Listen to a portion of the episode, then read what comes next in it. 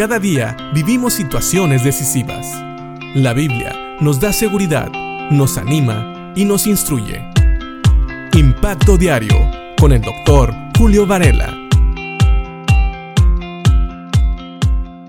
Hay gente que me ha preguntado, ¿por qué crees todo lo que te enseñan en la iglesia? O también me han preguntado, ¿por qué debería de creer lo que predican ahí en su iglesia?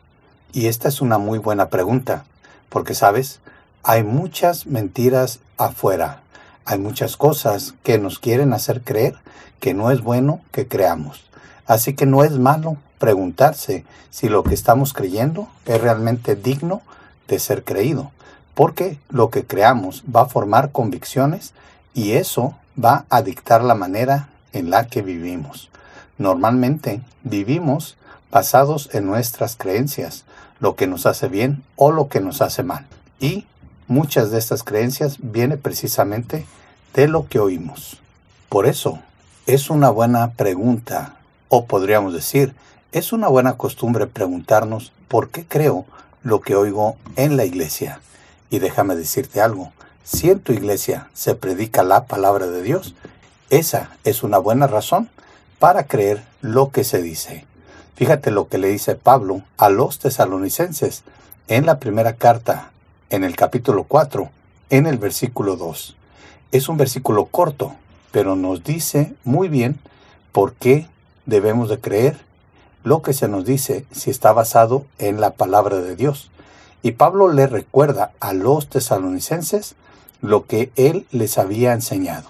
O mejor dicho, en el versículo 1 les dice que ellos viven de la manera que agrada a Dios porque estaban siguiendo las enseñanzas que Pablo les había dado.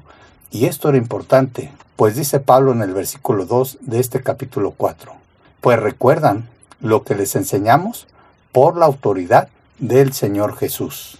Leímos bien.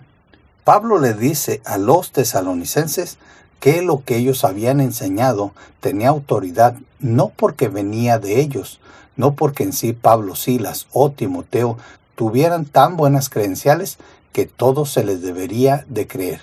No, es más bien porque dice Pablo que recuerdan lo que les habían enseñado que venía del Señor Jesús o que tenía la autoridad del Señor Jesús. Pues recuerdan lo que les enseñamos por la autoridad del Señor Jesús. Así que, sí, tú puedes creer lo que se predica en tu iglesia si esto viene de la palabra de Dios, si es palabra de Dios que tiene la autoridad de nuestro Señor Jesucristo también. Eso es lo que va a cambiar nuestras vidas. Eso es lo que debe de formar convicciones. Eso es lo que debe de dictar la manera en la que vivimos. Lo que oímos que viene de parte de Dios. Tenemos que tener cuidado de no adoptar cosas que son simples pensamientos humanos o ideas de hombres, sino que escuchemos lo que se predica y comparemos con lo que nos dice la palabra de Dios para ver si realmente viene de parte de Dios o no. Si viene de parte de Dios, harás bien en creerlo y compartirlo con otros.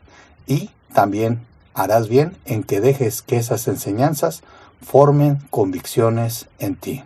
Es bueno ir a una iglesia donde se predica la palabra de Dios, porque podemos descansar en el hecho de que cuando algo trae convicción a nuestras vidas, no es porque el pastor es muy elocuente o el maestro de la escuela dominical es muy bueno, es porque es Dios trabajando a través de su palabra y de su Espíritu Santo quien trae cambio a nuestras vidas. Pablo había visto el cambio en la vida de los tesalonicenses porque seguían las enseñanzas que les había dado, que a su vez tenían la autoridad del Señor Jesús. Así que cuando te pregunten por qué debo creer lo que se dice en la iglesia, puedes contestar con seguridad. Cuando es palabra de Dios, créela. Piensa en esto y que Dios te bendiga.